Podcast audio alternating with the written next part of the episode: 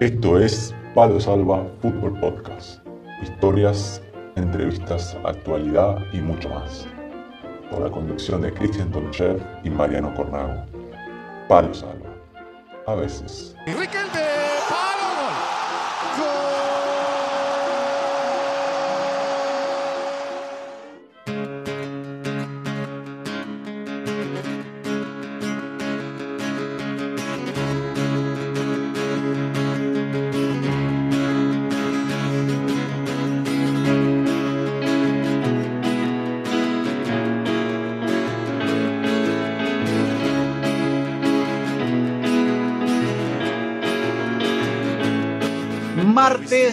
Palo Salva, con la conducción, como siempre, quien les habla, Mariano Cornago, y como en Palo Salva lo prometido es deuda, con ustedes, Cristian Alejandro el Chaquito, Don Chef. Un, dos, tres, va. Ahí va, Corny, exclusivo para vos. Ay, ay, ay, ay, ay, ay. Un poco de percusión de la nueva luna con el tema No llores, a profundidad del corazón. La nueva luna, no llores, la vida aquí no termina. Vamos, Corny. Excelente, excelente, Chaquito. Por favor, un aplauso para Chaquito. No, señores. Es una cosa. buenas tardes, buenas tardes, buenos días, buenas noches. Excelente. buenas tardes, buenos días, buenas noches, buenas madrugadas, todo el mundo. Un placer siempre. Bien ahí el, bueno, la, gente, lo tenemos un productor de lujo, señor. es impresionante.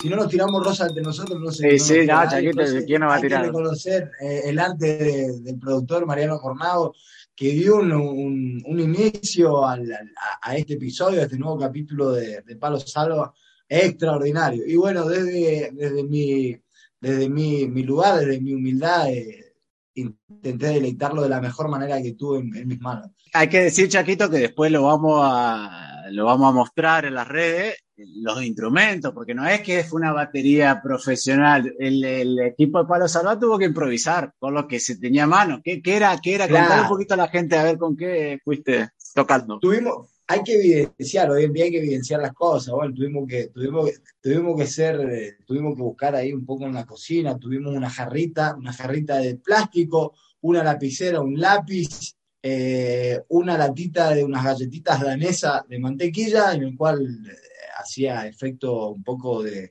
redoblante, y un, un, vasito de cristal, una copita de cristal en el cual podía yo escuchar el sonido de un poco que acompañaba a la batería.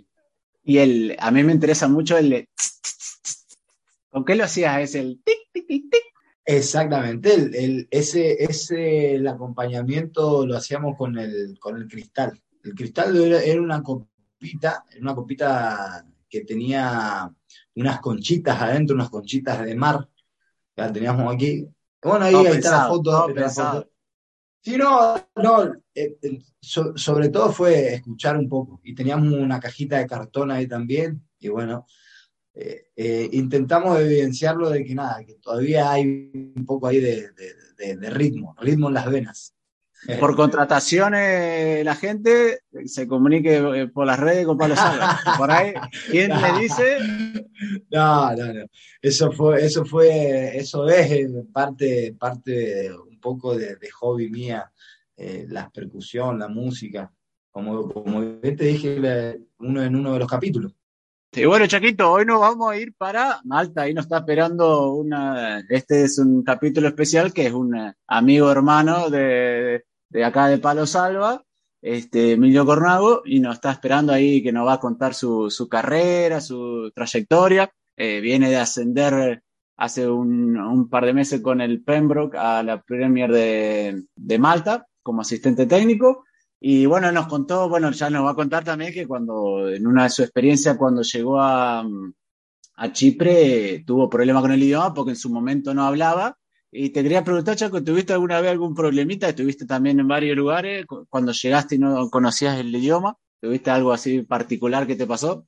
Y se baja la persiana al principio cuando uno no sabe algo, Pero, pero la parte, esta parte argentina que tenemos nosotros, que siempre dije que el argentino, sobre todo ahí en Latinoamérica, las personas tienen una capacidad de supervivencia. Nosotros los argentinos intentamos rebuscarnos la vida como para, para intentar comunicarnos a pesar de que no entendemos. Así que eh, eso, eso es valorable y nada, siempre hemos recurrido a esa, a esa parte humana del argentino de intentar eh, buscar solventar la situación y nada, preguntando y de a poco aprendiendo y obviamente profundizando y dedicándole tiempo a, a donde, donde nos tocaba. Por ejemplo, que sé en Bahrein, en Asia, lo mismo.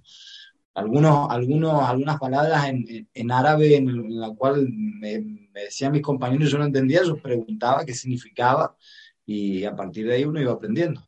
Este, pasa, pasa mucho. A mí lo que me pasó también mucho cuando, eh, cuando empecé, que no, no sabía inglés, cuando empecé a aprender, me cansaba tanto hacer el esfuerzo para entender algo. Llegaba, me acuerdo de, dormía, no sé, 10 horas seguidas, que nunca duermo tanto, pero eh, no sé, era un cansancio físico, porque uno hace tanto esfuerzo para, para entender que al principio es, realmente lo, te, cansa, te cansa.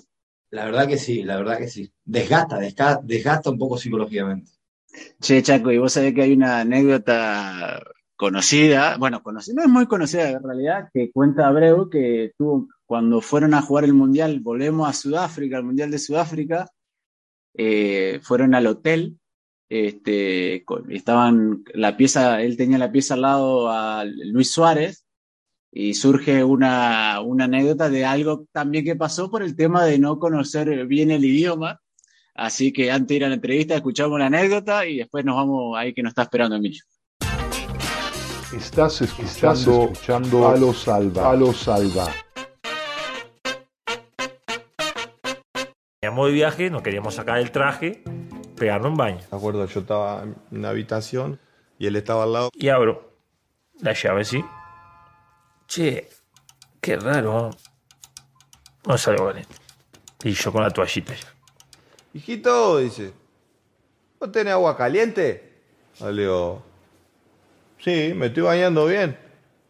Y qué raro, dice, a mí no me sale, va gritando, viste, pues yo estaba en la ducha, me gritaba. Le doy a la de a la de caliente y no y no no me sale.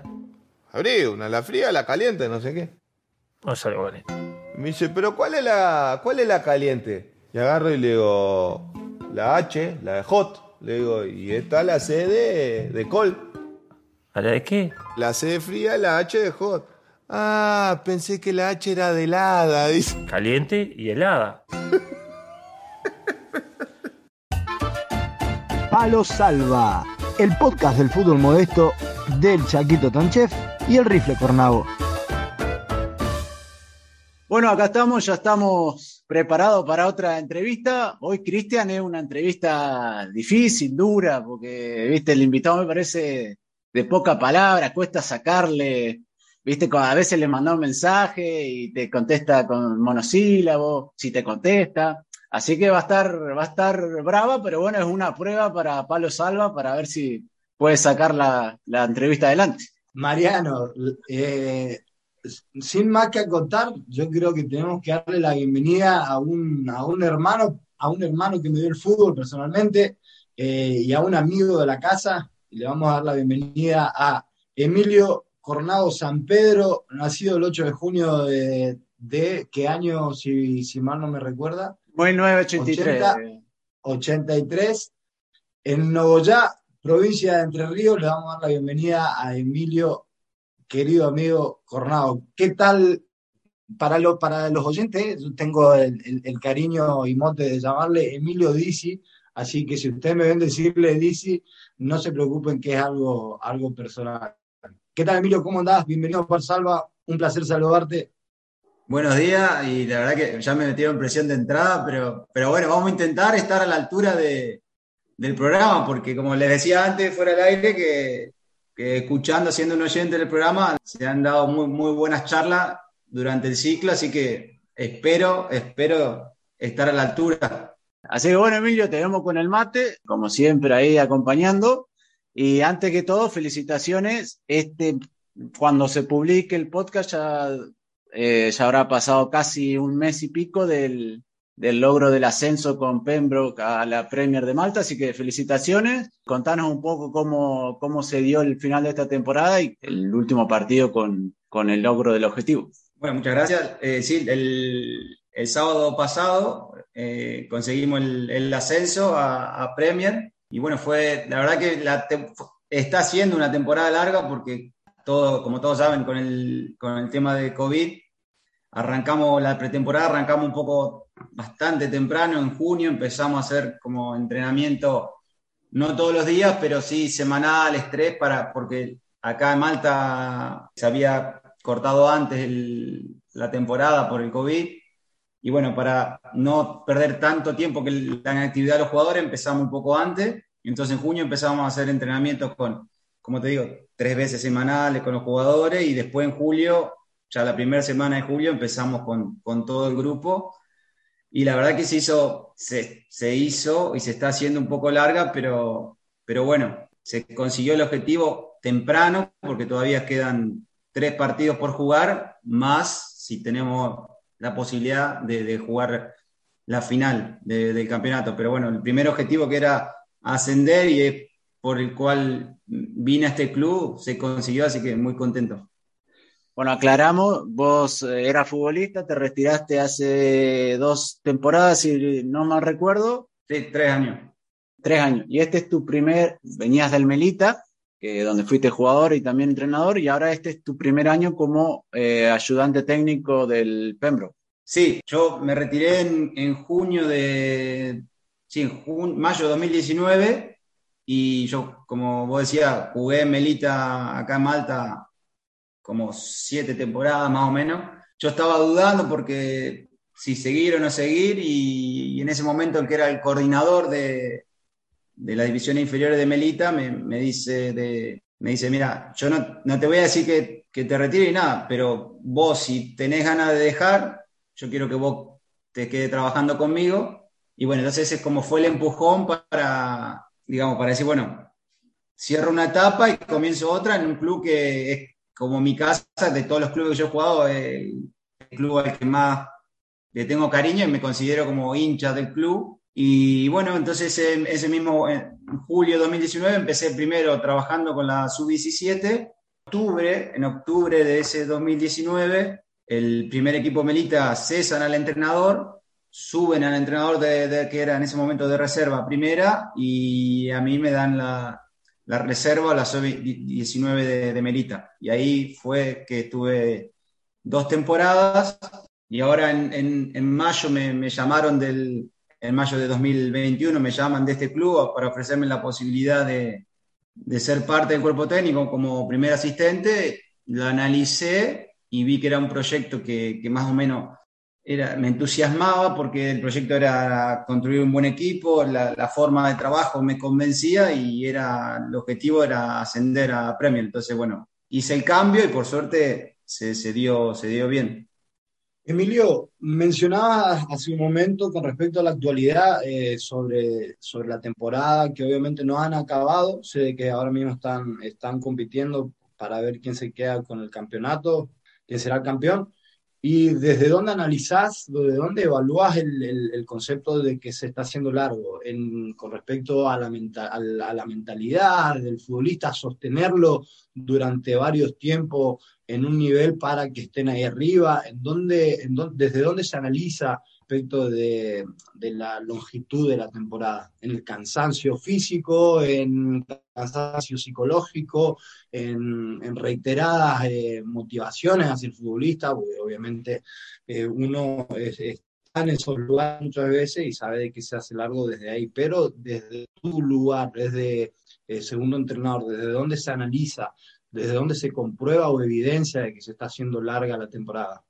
En primero porque, por ejemplo, el inicio de, del campeonato se pospuso un, par de veces por, este tema, porque a veces, viste, como, como ha pasado a lo largo del tiempo, picos de, casos de COVID y, y, acá en Malta es un país que ha tomado, ha sido un poco bastante No, no duro, digamos, porque la- nunca tuvimos confinamiento obligatorio, pero en el caso con el deporte, con, los bares, con los lugares han sido bastante estrictos. Entonces, cada vez que había un, un pico alto de COVID, es como que, bueno, tomaban ciertas medidas y entre estas ciertas medidas siempre caía el fútbol, de, por ejemplo, posponer un par de semanas. Entonces, como que el jugador comienza motivado con una fecha en mente, bueno, acá es el comienzo del campeonato y bueno, cuando se va estirando, bueno, no es este, es el fin de semana que viene, bueno, llega el fin de semana que viene, no, porque COVID, entonces como que ese tipo de cosas ha hecho como bastante larga. Y a veces el- mantener al jugador motivado cuando no tiene una, el partido cerca, yo ahí, ahí es como que lo noté, digo, ahí es difícil como, como mantener la llama de la, de la competición, exigirle esfuerzo cuando vos decís cada vez se alarga más, incluso en Navidad, que nosotros íbamos a jugar, creo, la primera semana de enero ya, y bueno, también picos de casos, y ahí dicen, bueno, se pospone por dos semanas. Entonces, como el jugador de vuelta, dice, uy, de vuelta, y ir a entrenar, y todavía no sabemos claro cuándo vamos a volver a jugar. Yo creo que eso es lo que, que más, más ha costado. Todo hay que decirlo, que los jugadores han tenido un comportamiento ejemplar en el sentido de que a pesar de todo, lo que se le ha pedido siempre han hecho y han, trabajado muy bien, pero vos a veces notás cuando un jugador está un poco, viste, mentalmente cansado de, ir a entrenar todos los días, de que a veces se suspende el partido. En ese sentido creo que fue donde más se notó. Eras técnico en Milita, ahora sos ayudante de campo. ¿Cuál es tu trabajo específico? Porque muchas veces los vemos a los ayudantes de campo, que son la persona que el técnico consulta durante los partidos, pero ¿cuál es, para contarle un poco a la gente, qué, cuál es tu trabajo, en qué se desarrolla, qué, cuánta responsabilidad te, delega el entrenador o cómo, cómo se coordina? Sí, eh, nosotros somos el cuerpo técnico, eh, para que esté contando, somos alrededor de, de ocho personas en total. En mi caso, eh, por ejemplo, es planificar, primero sentarme, por ejemplo, vamos a hacer una semana, sentarme con el entrenador y, bueno, discutir más o menos qué pasó en el último partido, qué debemos mejorar de ese partido y qué se nos viene el próximo fin de semana. Entonces, por ahí es planificar la semana, qué vamos a trabajar, y desde ahí yo, mi tarea es, por ejemplo, empezar a diagramar por ahí los entrenamientos, discutirlo con él, si le parece que están bien eh, o no, porque obviamente uno al ser asistente no trabaja para la idea de uno, sino trabaja para el entrenador. Entonces uno tiene que tratar de cualquier cosa que haga o cualquier entrenamiento, cualquier tarea que proponga, que vaya de acuerdo a las ideas que, que el entrenador tiene. Entonces, a partir de ahí discutimos. Yo también después discuto con el preparador físico para manejar las cargas de la semana, también hablar con, con el fisioterapeuta de cómo están los jugadores, si hay algún lesionado, si va cuántos vamos a disponer para el entrenamiento. Y, y, bueno, también después durante la semana con el analista de videos, que es el que hace el informe del rival, él me manda ponerle un video de 20, 25 minutos del rival y yo tengo que decirle, bueno, mira, vamos a, hacer, vamos a mostrar esto, esto y esto. Tratar de que esos 25 minutos que él me manda queden en 6 minutos donde nosotros le podamos mostrar al, al, a los jugadores las debilidades y la fortaleza del rival y bueno, y el, y el plan de, para, el, para, el, próximo partido. Básicamente es eso, obviamente después discutir, hablar, discutir, no, hablar mucho con el entrenador y, y tratar de, porque viste, el entrenador a veces tiene, entre lo, lo presión y los nervios necesita a alguien y bueno, tratar de ser lo más sincero posible. Si uno no está de acuerdo, tratar de decirle, y bueno, también si uno está con, de acuerdo en lo que hace, tratar de darle tranquilidad de, que la decisión que va a tomar, eh, que, que dé para adelante. Y el tema, bueno, obviamente el entrenador elige los jugadores, él consulta con vos o con los demás del cuerpo técnico, eh, por ejemplo, mirá, tengo una duda en, este, en esta posición o demás, eh, cuando te consulta vos y que se consulta, vos para decidir o, de, o decirle, prefiero, me parece que este está mejor, ¿en qué te basas? ¿En el trabajo de la semana? ¿Cómo viene entrenando? En, ¿O lo sentís que, estar, que por ahí ese jugador te puede dar algo específico en ese partido? ¿Cómo vos tomás o le das la opinión para, para que él tome la decisión? ¿En qué te basás?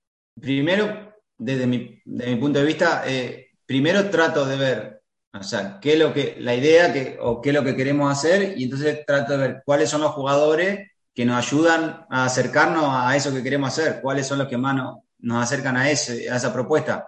Pero también, eh, y, y se lo he dicho muchas veces, al, al final, de, al cabo, el fútbol es una cuestión de, también de gusto y, de sensaciones, qué sé yo. A mí me puede gustar el vino y a otro le gusta la cerveza, y no quiere decir que una cosa esté bien o esté mal. Por ejemplo, Bastante. yo a veces, yo a veces, eh, porque yo, como todo, yo tengo mis jugadores que me gustan más que otros, y por ahí a la hora de decir, también eso influye en lo que yo le digo, porque si tengo un jugador que digo, mira, este me gusta porque por esto, por esto, por esto, y él entiende que sí, este jugador hace esto y esto, y capaz que el jugador X no está funcionando como queremos, pero él me dice, pero yo a este le tengo confianza que, que cuando aparece nos va a dar, algo importante. Entonces, ante eso, eh, ¿me entendés? Al final, el, la sensación con el jugador es, eh, es, importantísima y la confianza que el entrenador le tenga al jugador, porque como te digo, hemos hablado muchas veces y al final se le ha hecho ver, no, pero él, sabe que hay jugadores que por ahí son, tienen más debilidad por ciertos jugadores que por otros. A la hora de tomar una decisión siempre va a pesar, va a pesar esa, esa debilidad o ese gusto por, por, por X jugador. Y, se ve mucho, eh, les pasa de ver lo que llamamos el jugador de, de, entrenamiento y el jugador del partido. Tal vez un jugador que entrena muy bien, rinde muy bien el entrenamiento y a la hora del partido tal vez le cuesta. Y el, el jugador que por ahí el entrenamiento es un poco más vago, no, no da al 100%, pero el día del partido rinde, rinde como al 100%. ¿Qué hacen en esos casos? A mí me ha pasado en el sentido que yo veo unos jugadores que por ahí tienen durante la semana, están con el freno de mano. Y yo por ahí, como entrenador, no es que no me guste, pero es como que digo, no alcanza, tiene que estar siempre al 100. Pero después yo me pongo en el lugar y digo, pero eso eran igual a lo que yo hacía. Entonces, como que trato de entender, y yo me pongo en el lugar de jugador, digo, cuando yo por ahí decía, estaba, regulaba poner en la semana, porque así me sentía bien el, domingo. Si tenía un entrenador que venía y me decía, me, me pinchaba, me pinchaba, me pinchaba de, en de, cierta forma, no me gustaba, y si venía de otra forma, me, motivaba a, empujar más. Entonces, hay que encontrar el equilibrio, decir, qué era lo que no te gustaba que te hagan para tratar de, de, o de encontrarle la clave para llegarle al jugador. Y, y, obviamente hay jugadores que durante la semana bárbaro y después en el partido no tanto, pero por una cuestión de que al final el partido es diferente a todo. Uno como entrenador intenta que los entrenamientos sean lo más reales posible, lo más cerca del, partido posible, pero al final en el partido vos jugás por los puntos, vos tenés al rival que quiere ganar, eh, tenés la presión, tenés la gente, tenés... entonces eso es imposible replicarlo en un entrenamiento. Entonces, al final hay que encontrar el balance entre el que por ahí durante el entrenamiento es un 6, pero en el partido te da un 8, y entre el que un 8 en un entrenamiento y en un partido te da un 5, un 4, en mi opinión. ¿Qué era lo que más te molestaba cuando era jugador? De lo que hacían lo, el cuerpo técnico, que ahora intentaba decir, no, esto, mirá, a mí me jodía, intento no hacerlo. Y cuando no, no eran, cuando no venían con, no eran honestos, cuando vos que, yo creo que vos te das cuenta cuando un, jugador, un entrenador te dice algo y no lo siente o no es así. Por ejemplo, trabaja duro porque si trabajas duro vas a tener tu oportunidad. Y no, trabaja duro porque tenés que trabajar duro para vos y para el equipo. Después la oportunidad no sé si va a llegar, eh, capaz que no llega nunca, pero vos, tu trabajo como jugador es trabajar duro para estar más cerca de que se dé esa oportunidad. Entonces yo creo que como, jugador, como entrenador hay que tratar de ser sincero porque por ahí el jugador a lo primero capaz que no le gusta, pero yo creo que a la larga por más que no le guste, al, al final, creo que va, que va a reconocer esa verdad. Entonces, por ahí cuando vos, cuando un, jugador, un entrenador se plantea y dice, mira, son todos iguales, eh, acá el que trabaja juega, y el jugador se, da cuenta cuando un entrenador no le está diciendo la verdad, o cuando no, los, no siente lo que dice. Entonces, yo creo que hay que intentar ser lo más honesto posible, y, eso, y por ahí me, eso sí me molestaba mucho me molestaba mucho cuando un entrenador decía una cosa y hacía otra. O sea, yo prefiero un entrenador que me diga, mirá, es azul, es azul, es azul, es azul, y, pero después va y azul. Yo creo que así por lo menos nadie, va, nadie va a decir que, che, pero este me dijo una cosa y hizo otra. No, este me dijo esto y al final terminó haciendo esto. Yo creo que eso es lo que, para mí, lo que más me gusta o lo que como jugador me gustaba y, como entrenador intento. No digo que sea fácil, pero creo que lo más correcto. ¿Y de, lo, de los que has tenido o de los o de los que ven, obviamente no te digo que me nombré los principales y los más conocidos, pero ¿qué entrenador te gusta lo que hace o qué entrenador te hubiera gustado por ahí tener, decir, mira, este me, me, hubiera sacado cosas, porque muchas veces no hace falta que sea Guardiola, pero otro tipo de entrenador que decir, este me hubiera gustado que me hubiera dirigido. De los, digamos, de los de primer nivel.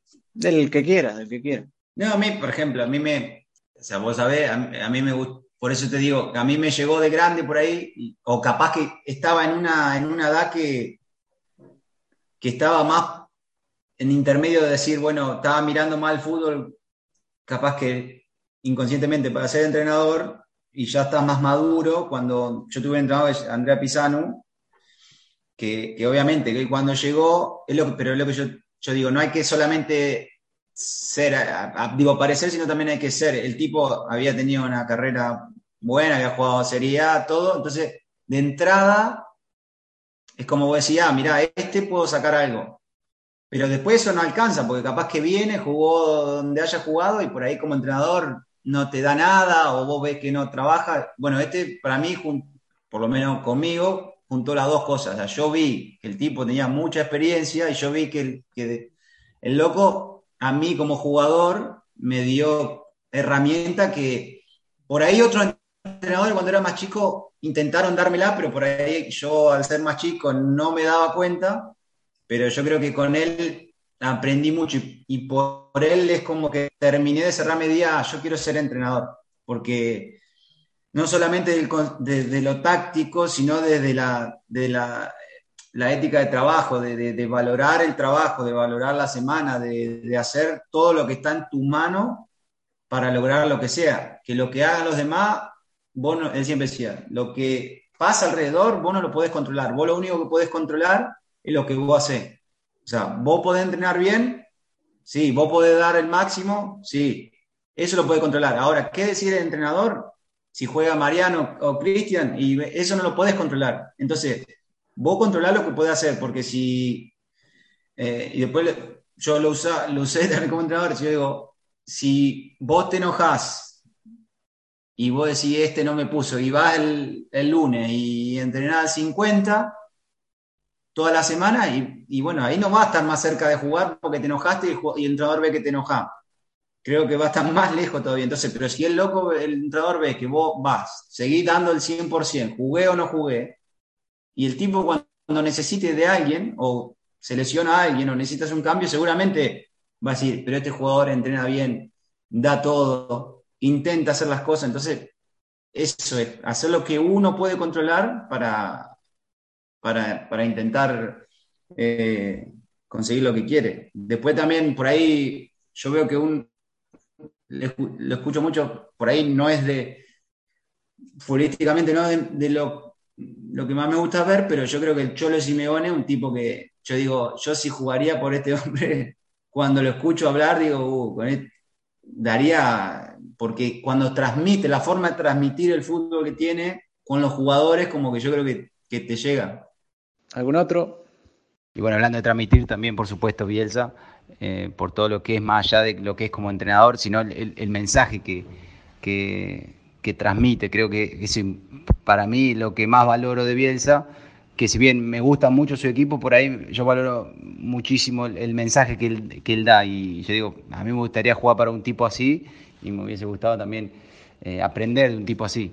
Eh, lo mismo que Einse también, que creo que es por, por esa misma línea y, bueno, yo lo seguía como jugador, me gustaba y bueno, como, como entrenador también seguí su equipo y, me gusta mucho la propuesta que él tiene. Eh, Emilio, ¿crees que es aplicable en todos los, niveles eh, el, concepto, el concepto en el cual te ha dejado eh, marcado el entrenador Pisano? Por, por ahora, por mi experiencia, por ejemplo, yo tuve dos años con la reserva de Melita. Y yo ahí, yo sentí que, no sé si, porque por ahí ellos me conocían del club o qué, pero yo por eso digo, cuando si vos me, vos me decís, ¿qué valorás más? Si ahora el ascenso o esos dos años, yo creo que esos dos años para mí fueron importantísimos, primero porque por ahí era mi primera experiencia como entrenador, pero también por, por lo que recibí de los jugadores. Yo traté de, de, de seguir ese camino y yo, no sé, desde el, desde el compromiso yo creo que, logramos que, estemos todos en, en, la misma, porque trabajaban los que jugaban, los que no jugaban, el que, obviamente no digo que, habrán estado contentos los que no jugaban, pero por lo menos el compromiso de trabajo estaba y la gana de mejorar estaba, porque siempre digo, hay que estar, tener la ilusión del que entrena, creo que el Cholo Simeone decía, la ilusión del que entrena y la ilusión del que quiere aprender. Si falta una de las dos, no, no, no hay, no hay, no hay, ¿cómo es que se dice? No, no puedes mejorar porque si bien, si bien votas con todas las ganas y viene un entrenador que no tiene ganas, y va a estar difícil. Y si vos tenés todas las ganas y el jugador no quiere, dice, eh, este que me va a enseñar, o por lo menos escucharlo, a ver, che, a ver qué me puede decir, capaz que, porque capaz que vos lo escuchás puede pasar. Y vos si no, no, no, esto no, lo que dice no, o no estoy de acuerdo o no me llega, pero siempre tiene que ver, por lo menos al principio, la, decir, bueno, vamos a escucharnos, vamos a ver qué me puede dar. Y yo creo que ahí es donde, cuando se juntan esas dos cosas, es cuando podés mejorar. Y creo que en esas dos experiencias, por eso yo guardo un gran recuerdo de esas dos experiencias, de esos dos años, porque para mí se juntaron las dos cosas. Claro, desde tu experiencia sí se, han reunido esa, esas dos, esos dos valores que bien mencionabas. Eh, mientras hablabas, obviamente se me viene a la cabeza eh, futbolistas tocados con la varita, especial tipo Riquelme, tipo Messi, tipos que un día dicen, ah, yo sí que voy a jugar porque soy fulano y hoy estoy renegado porque no lo puso a mi amigo delantero. ¿Qué pasa ahí en esa situación? Y yo creo que ahí es un desafío. Yo ahí la verdad que hay, no, ojalá, ojalá algún día esté cerca de dirigir un jugador de eso para, para ver qué, cómo se comporta en ese sentido. Yo creo, creo que, pero vos sabés que yo creo que esas actitudes de, de estrella se ven más a nuestros niveles que, que al, al, alto nivel, me parece a mí.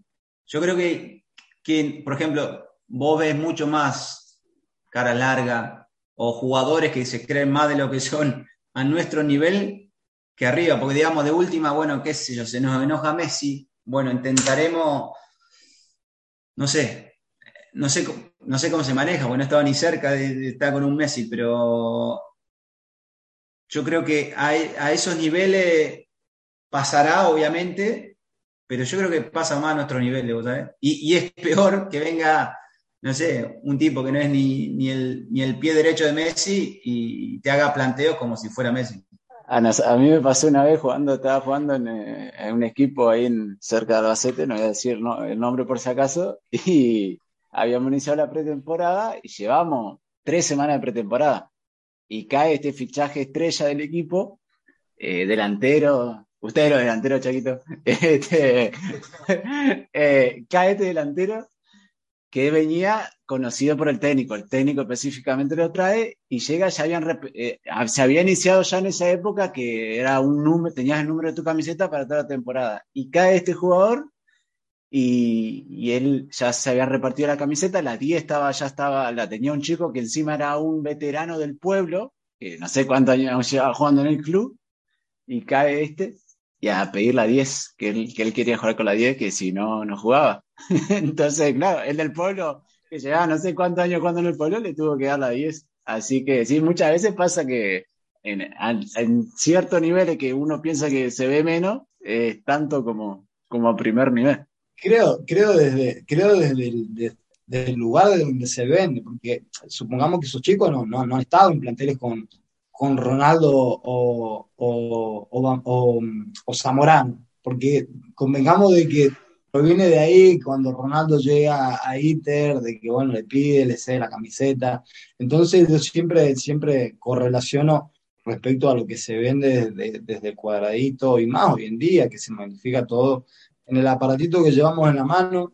Entonces desde ahí los chicos, los chicos eh, se percatan de todo eso. Desde ahí los chicos ven a un, a un Mbappé saliendo enfadado con, el entrenador, que lo saluda, que es propio del futbolista, porque normal de un futbolista, creo yo, que, que es competitivo, quiere jugar, quiere estar, y considera él de que, que es el mejor o que está para jugar todo, pero obviamente también es bueno eh, darle a conocer la educación al futbolista, que el futbolista eh, pertenece a un deporte en el cual es, entran 11 y afuera hay 7 y eh, hay que estar preparado para eh, dar lo mejor en el momento que tenga que dar. Obviamente, como siempre, muchas veces hablamos en privado, hay entrenadores muchas veces de que te dan la posibilidad a seguir desarrollándote y a crecer mediante las oportunidades y hay entrenadores que obviamente te, te- echan para atrás o no te benefician en el desarrollo constante de tener una regularidad, ¿no? Pero por eso mismo, no, no muchas veces hay que, hay- es mi, mi- percepción y siempre lo comparto con, con la gente, los chicos, no, no precisamente hay que, por ejemplo, hoy, hoy en día, lo- los directores deportivos, ¿y dónde está?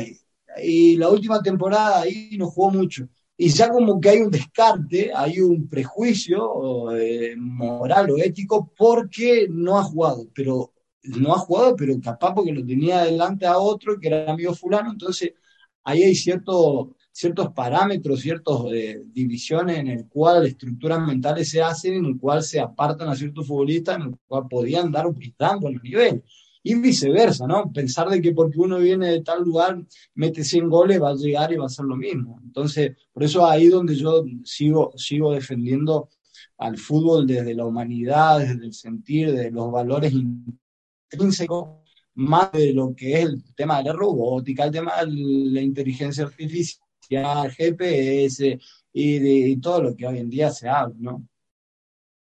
Este, Emilio, bueno, te sacó un poquito del tema entrenador y vamos a, los inicios. Este, vos iniciaste, bueno, estabas en Argentina, te vas a España. ¿Qué recordás de tus primeros pasos por cuando llegas a, Europa y los primeros clubes que estuviste? ¿Qué, qué- te acordás del viaje que hiciste? Contanos un poco. Sí, la, eh, ¿cómo es? Primero fuimos, cuando llegamos fuimos a Cartagonova, que ahora creo que se llama Cartagena, creo que se llama el club, pero en ese momento se, se llamaba Cartagonova, y, y llegamos de la inconsciencia de uno, porque uno pasó, llegamos Perdón, ahí, Emilio, ¿qué, qué año, ¿qué año fue? 2002, 2002, 2002. 2002. Estamos viejos. Sí, eh, pero, pero me acuerdo que, que era un club que lo habían agarrado eh, accionistas, tenían accionistas argentinos, entonces habían llevado como un director deportivo argentino, un par de entrenadores argentinos.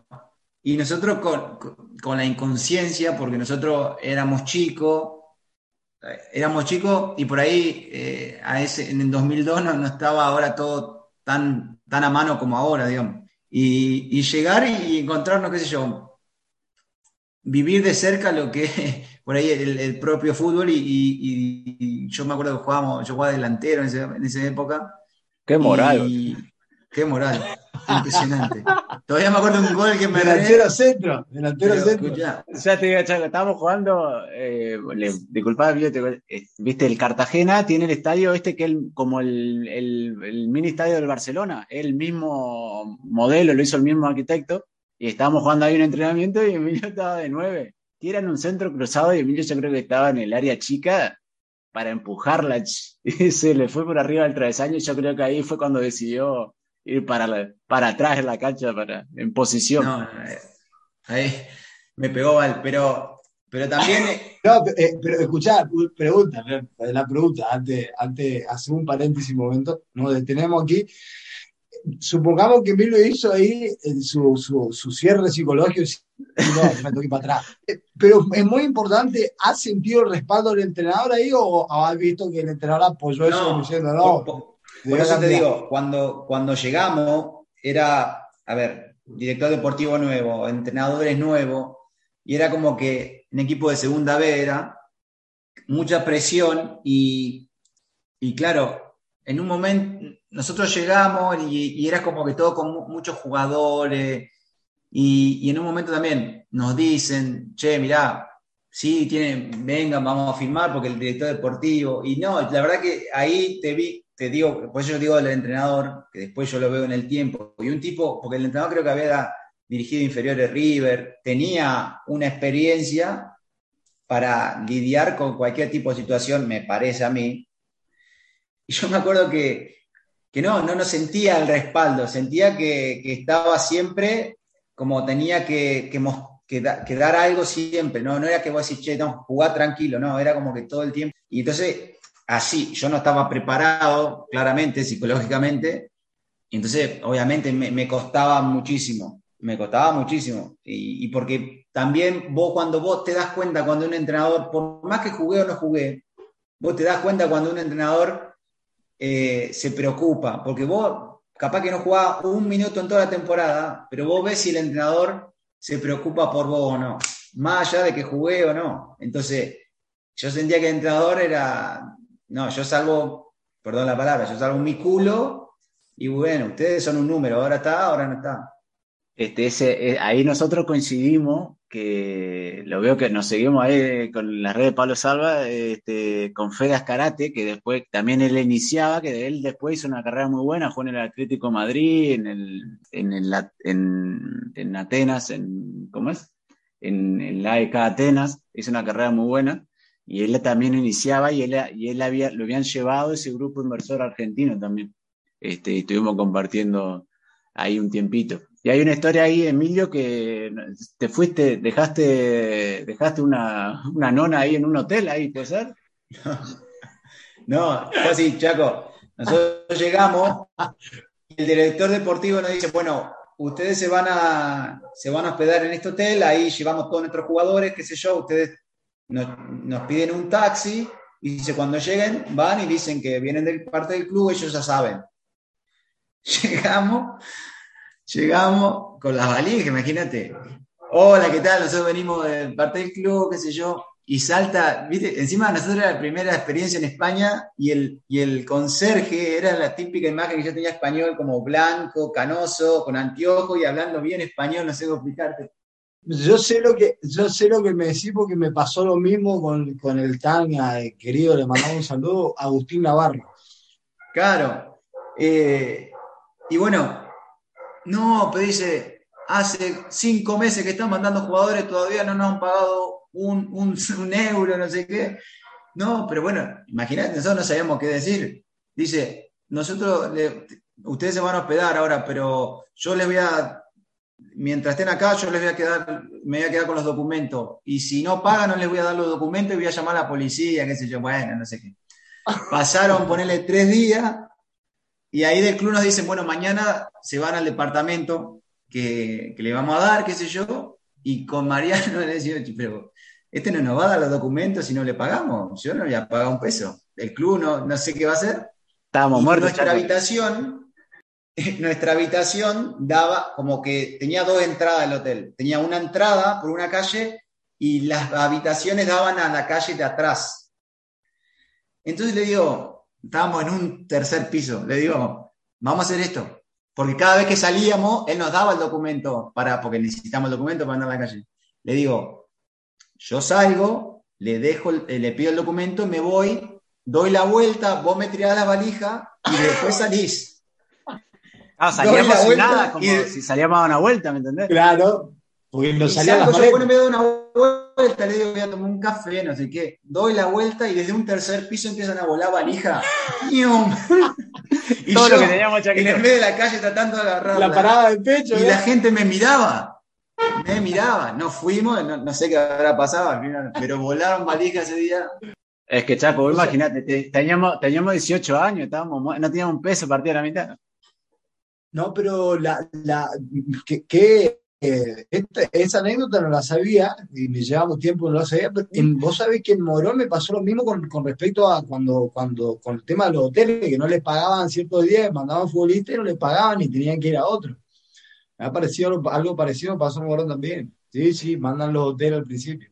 Es que, claro. Che, Emilio, bueno, hablando de paz, tuviste un paso por, um, por Chipre también, donde tuviste algo similar con problema de pago. ¿Tuviste, ¿O estuviste testigo de...? No, claro, yo llego también en Chipre. eh, cuando estaba, eh, me llama un representante y me decía, mira, necesitan un lateral izquierdo, yo ya jugaba lateral izquierdo y queda una semana para firmar. Le dice, ¿te interesa?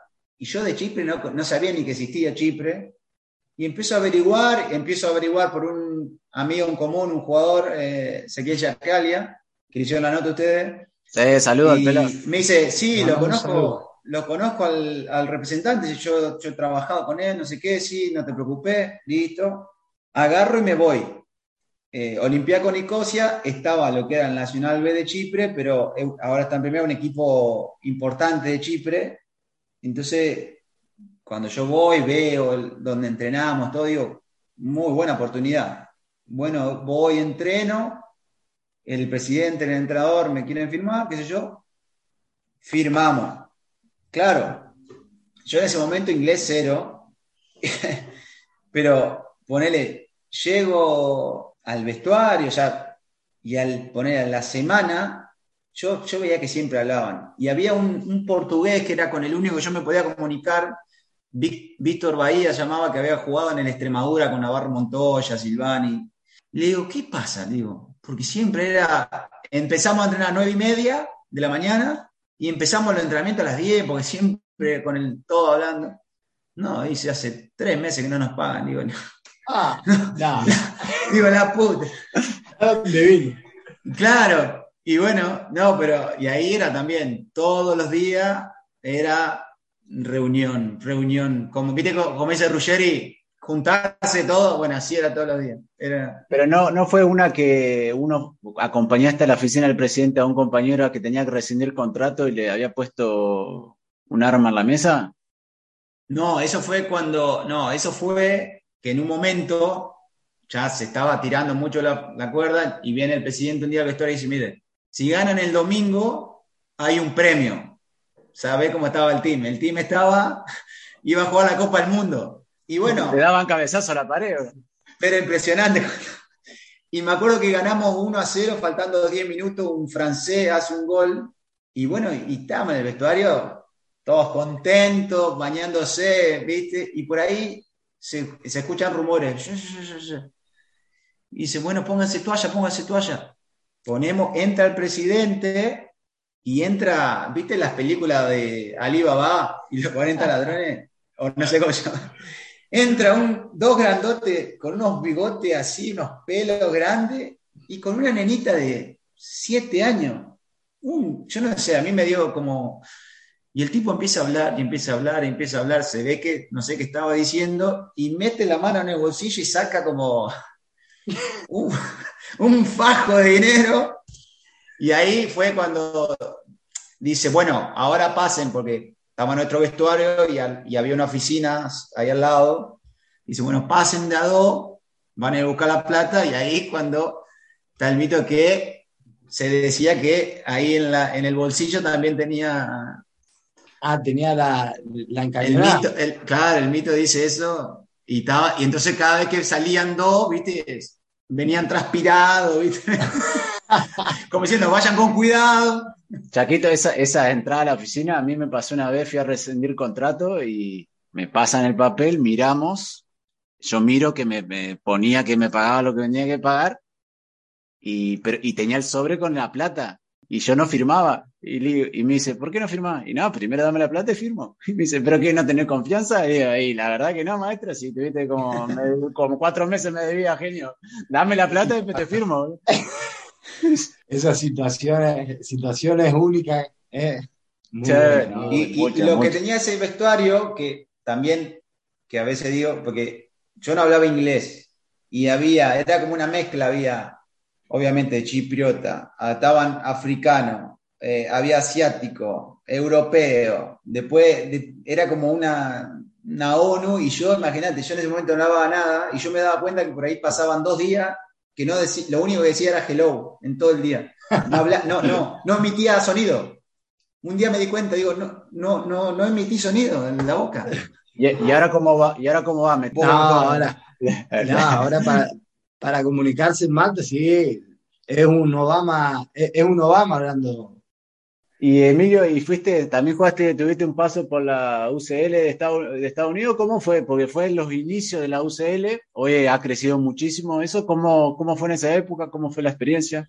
La verdad que me gustó mucho, sobre todo porque cuando vi la, la infraestructura que, que, maneja, que manejaba, que maneja, que tiene Estados Unidos, digamos, porque la verdad que ver, ver lugares, por ejemplo, íbamos a jugar, porque en ese, en ese tiempo eh, siempre jugás, eh, por ejemplo, dos partidos por semana generalmente, y por ahí tenés que viajar. Cuando jugás de visitante no es que jugás uno y uno, por ahí jugás tres partidos de visitante seguidos, porque tenés que viajar y por ahí la distancia es un poco larga.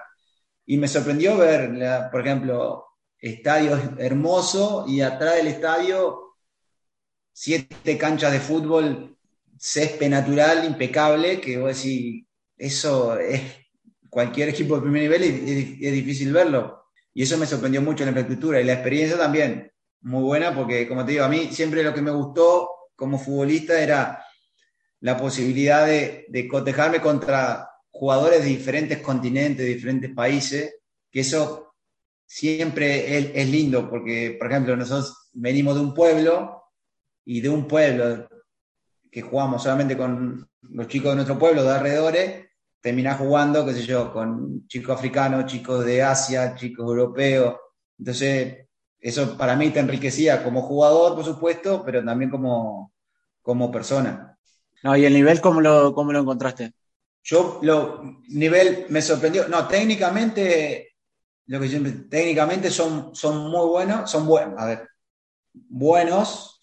Lo que por ahí no tanto, me, tácticamente, no tanto, son más anárquicos, pero técnicamente me sorprendió, un nivel muy, muy bueno. Eh, por ahí no trabajan, o en ese momento, no trabajaban tanto tácticamente y vos veías que por ahí los equipos tácticamente no estaban tan trabajados, pero son muy fuertes físicamente y técnicamente también son, son, son muy buenos jugadores.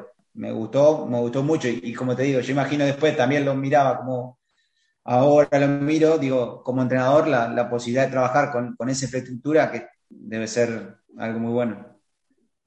Y de los países que tuviste, ¿cuál es el, el que más te gustó para vivir y el que más te gustó para, para jugar? Es difícil, todos tienen algo lindo. Después, lo, cuando me fui de España, que estuve como siete años, ahí digo, no es que en otro lugar no se viva bien, pero digo, qué bien que se vive en España. El, el español le gusta disfrutar la vida y, y, se vive muy bien. Y lo que me gusta siempre, lo que siempre recuerdo, que por ahí en España lo que me gustaba también era cuando, en el ascenso sobre todo, cuando tenés que viajar a jugar y te vas a la otra ciudad a jugar, eh, ese ambiente que se, que se generaba. Me acuerdo cuando con el Chaco te puedo decir, por, por ejemplo, cuando jugamos en Andalucía, que jugamos contra los equipos de Sevilla y ellos ponían los partidos a las 12 y media, a las 12 del mediodía, el almuerzo en España es como a las 2 a las 3, entonces toda la gente iba al estadio, era su plan del día, iba a la cancha a alentar a su, al equipo de la ciudad y es como que el ambiente era, obviamente, no bueno para nosotros, hostil, pero ambiente lindo. Eso, eso la verdad que se extraña. Yo tengo que ser sincero y Emilio tiene que ser honesto. Yo creo que a Emilio, más, más que el ambiente, le gustaban los desayunos de 7 de la mañana, que el autobús allí. Hay que ser sincero. Eh, salíamos a las 6 y media de la mañana, el autobús hacía una parada de desayuno, 7 y media, y claro, era, Emilio se tragaba todo lo que encontraba en el camino. sé sincero, Emilio, por favor, con, con los oyentes de Palo Salva. Uy, en un momento, claro, porque nosotros estábamos en Córdoba y de Córdoba a Sevilla teníamos, no sé, dos horas, tres horas. Depende y en un momento pueblo, hacíamos, claro, la parada para el desayuno y en un momento, vos imaginate, íbamos nosotros, estaban, había africanos y claro, todo, todo dormido, porque íbamos todos dormidos, pero cuando el, nadie te decía que se paraba, pero cuando entraba la, al, al, lugar donde tomábamos el desayuno, era como que todo el mundo saltaba. era una cosa, todos se despertaban y en un momento, me acuerdo un día, estaba, el, no sé si era el preparador físico que viene y viene a la mesa y de, como, como disimuladamente, para que no lo vean entrenador, dice, che, chicos, aflojen un poquito porque tenemos que ir a jugar. Este, Chaco, bueno, usted, para la gente que no lo sepa, ustedes compartieron equipo en Peña Roya. Chaquito ahí nueve, eh, Emilio en ese momento ya estaba lateral izquierdo. Eh, ¿Qué tal los centros, che? ¿Llegaba alguno a destino? o- Toda- todavía estoy esperando algún centro, todavía. Imagínate vos, es más, estoy intentando realizar algún fulbito de siete, a ver si me tiro un centro. No, no, llegaba, llegaba y eh, hubo un cruce, hubo cruce. Esta historia de que da el fútbol, amigo, delantero, eh, el gol no se daba, mucho trabajo del delantero, yo venía del ascenso, trabajo, bajar, pelear con los... Y claro, y, y acá, eh, acá como en todos lados, obviamente al, delantero también eh, se lo juega mucho por los goles, y claro, y yo po- podía hacer de todo, pero eh, ¿y cuántos goles hizo? Ninguno. Y claro, veníamos cinco o seis partidos sin hacer goles, todos los partidos. Y ni un centro, y, y que al que más confianza le tenía Emilio. Y llega un, estábamos jugando de visitante en Aral, Aral creo que fue, Sí. si mal no recuerdo, de Sevilla, va por izquierda, va y quiere tirar un centro y se le va para afuera, y era el segundo, tiraba, y le digo, Emilio, la concha, tiraste un centro bien, y no sé qué me dice Emilio, ¿cómo que qué me dijiste, Emilio?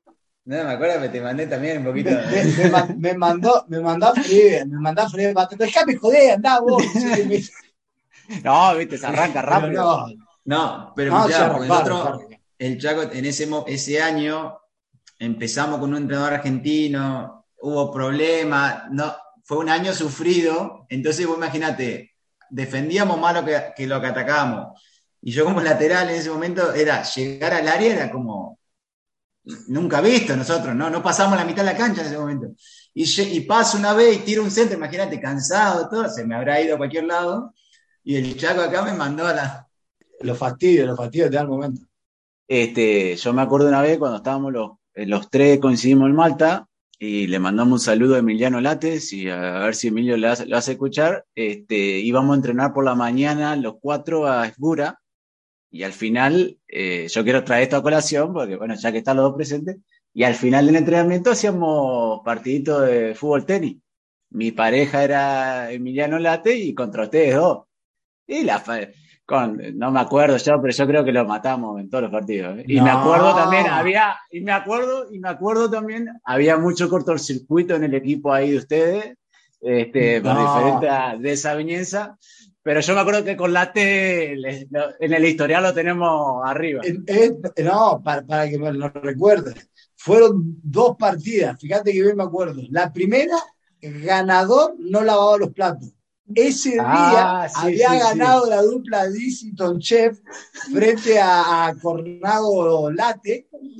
Esa tarde nos fuimos a entrenar, encuentra el Chaquito 50 euros Oh, y, va, y- va, y- sí. y al otro día habíamos dicho, bueno, vamos a jugar, el que pierde paga unas pizzas. Y nosotros la segunda habíamos perdido y pagamos con los 50 pizzas. Así fue, así fue. joder, yo me acuerdo, este, No, bien, yo recuerdo bien la, la, segunda hemos perdido, hemos perdido porque se, de- de- bueno, el equipo, el equipo se vino abajo psicológicamente porque veníamos ganando, veníamos ganando y la presión psicológica nos empezó, empezamos a perder puntos nosotros en los saques y ya viste esto es un juego, un psicológico y lo hemos perdido, lo hemos perdido. nosotros teníamos un juego muy básico, Late tenía una bomba en la cabeza y yo lo único que hacía era se la ponía para arriba a la cabeza y Late le decía, tenía el pie en la cabeza, le daba unos cabezazos Sí. y así fue. Che, Chaco, hablando de comida, cuántas partidas, yo me acuerdo. ¿te acordás que, que te traían pollo congelado? Nos- eh, les contamos a la gente, eh, del club traían pollo, unas bolsas de pollo congelado, traían el cuarto. Y lo pusimos, y viste, nos íbamos dividiendo tareas. Un día cocinaba uno, un día otro, y yo me acuerdo que me tocó a mí. Y yo no sé si lo hice al horno hervido. La cuestión es que tenía un hambre el equipo, lo saqué antes, estaba hecho por fuera y estaba congelado por dentro. Y el Chaco no me quería mandar a la, la, a la mierda. Entonces yo me acuerdo que estaba cabeza gacha y no decía nada, con cara de orto, y dejó todo el pollo ahí y se fue sin comer, pobre Chaquito. Pero bueno, cosas que pasan. Me acuerdo, me acuerdo, me acuerdo. Sí, sí, sí, me acuerdo ese día. A ese día. Le contamos, le contamos a la gente que bueno que estamos en Palo Salva eh, dialogando con Emilio Cornado San Pedro, asistente entrenador del Pembroke eh, Fútbol Club de la segunda división de, de Malta. de Y primera. bien, eh, recordando, recordando, ahora mismo de primera exactamente, luego de haber conseguido el ascenso esta semana, y, y recordando algunas anécdotas en el cual nos han, nos han unido el fútbol, eh, Ellos vienen de Emilio y Mariano de Nogoyá, provincia de Entre Ríos, y yo de Misas Peña querida, desde Chaco. Y bueno, tiene, el fútbol nos unió y estamos aquí compartiendo junto a ustedes. Así que nada, Emilio, para ir finalizando, quería hacerte una pregunta. Eh, ¿Algún sueño, objetivo, meta a corto o largo plazo? No, la, no siempre, siempre como que siempre dije poder hacer y vivir de lo que me gusta es, nunca tuve claro qué es lo que quería hacer realmente, porque todo se fue dando y, hoy puedo decir, hago y vivo de lo que me gusta, entonces eso es lo que, poder seguir haciendo lo que me gusta y vivir de lo que me gusta, creo que, yo creo que ese es mi, mi, mi objetivo, mi propuesta hoy. Obviamente después uno tiene sueños también, pero creo que eso es lo más, lo más importante, porque poder tener esa, levantarme todos los días y poder decir, mira, hoy, hoy hago esto que me gusta, eh, yo creo que ya me doy, me doy por compensado. Y bueno, querés mandar un saludito, Marisa, ahí le mandamos, ahí, mandale, mandale, que, que va a estar escuchando. No, que me mandaba, que me mandaba mensaje porque sufre, bueno, vos sabrás ya con las madres cómo sufren. Marisa es nuestra mamá, sí. Y, yo lo que le decía, que bueno, ahora como entrenador esto se dio muy pronto porque es mi tercera temporada como entrenador y, estas cosas o no pasan o pasan muy poquito. O sea, lo, que más, más va a pasar es que perdamos más seguido que lo que ganemos. Entonces, yo le digo, no te, no te acostumbré porque esto no es normal, no es normal que... Así que bueno, veremos cuando vengan las malas cómo, cómo se ponen. Y bueno, este, para, ya nos vamos. Eh, te agradecemos, Emilio, por, por, la, por el tiempo, por la charla. Al final, Chaquito, yo creo que lo hicimos hablar un poco. ¿eh? Ah, vamos a ver si de aquí en adelante, cuando le mandamos algún mensajito, eso se, se explaya de la misma manera. No, convengamos, convengamos que obviamente está agarrando rodaje y, sabe que en algún momento va, a tener que ponerse enfrente al micrófono y, afrontar a los periodistas. Así que bueno, es parte. Así que, Emilio, como bien dice Mariano, muchas gracias por habernos atendido, gracias por tu tiempo. Y nada, los palitos ya te lo dio Mariano, contestar los mensajes, obviamente, un poquitito más explayado. O si, o si querés poner un poquitito más icono, por lo menos. Eh, esperamos, esperamos vaya todo bien. Eh, Dios te bendiga siempre, éxito y nada, vos sabés que siempre una alegría recibirte y una alegría compartir tus logros eh, juntos. ¿sí? Cuídate mucho y hasta la próxima. Muchísimas gracias, un abrazo grande para los dos y gracias por, por el buen rato que hemos pasado. Hasta luego. Estás escuchando, escuchando a los salva. A los salva. Y bueno, ahí pasaba Emilio Cornago de Esmalta, ex futbolista y actualmente asistente técnico en el Pembroke, que acaba de, ascender a la Premier División de, Malta. Muy linda, linda y interesante entrevista. Obviamente, como hablábamos antes, Emilio, Emilio es un hermano, un amigo que dio el fútbol, eh, amigo de la casa, hermano de la casa, y que desde que hemos comenzado, llevamos un año de, de programa, nuestro primer aniversario, y claro, un amigo, un hermano de la casa que no haya pasado por palo salva eh, es, un poco injusto, pero no ha dejado el recado siempre por privado, claro, esperaba a que te pase algo de exitoso para venir. Y le digo, claro, acostumbrado a la sociedad exitista, no nos queda otra. Igual hay, que ver ahora, porque como él decía en la entrevista, lo más fácil es, lo, lo, que pasa más seguido es que uno por ahí pierda, no es tan común que uno salga campeón. Entonces hay que ver si él le sigue llevando bien, si también después eh, Palo Salva llama y él atiende el teléfono, viste que algunos eh, empiezan a cambiar el teléfono o te bloquean. exactamente. La, contra, la contracara de las situaciones. Ya cuando comienza a subir el, escalón, cuando se encuentran en la cima, muchos ya. Hola, ¿te acordás, Fulanito? No, no, no. No hay respuesta o no hay línea. Así que bueno, le agradecemos mucho a Emilio, eh, que le, deseamos lo mejor. Todavía hasta el día de hoy, eh, del día que hicimos la entrevista hoy, pasaron un par de meses. Eh, todavía seguía en Pembroke, así que bueno, para lo mejor para lo que viene y muchas gracias por su tiempo. Éxito hermano, éxito de DC. Y bueno, Chaquito, si nos quieren seguir, nos quieren escuchar. Seguimos igual, no nos movemos hasta que no aparezcan nuevas, nuevas tecnologías que, que nos permitan comunicar. Seguimos en las redes sociales, Facebook, Twitter, Instagram, eh, Google Pods. eh, también estamos en Spotify, Anchor, plataformas de, de- de podcast. Así que nada, siempre abiertos a cualquier sugerencia, crítica o recibirlos de la mejor manera.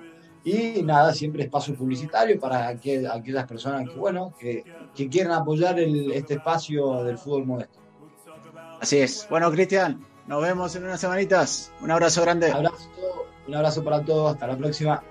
Esperé tanto este partido y ya se terminó. Esto fue Palo Salva. Palo Salva. No llores, la vida aquí no termina. Vamos, Corny.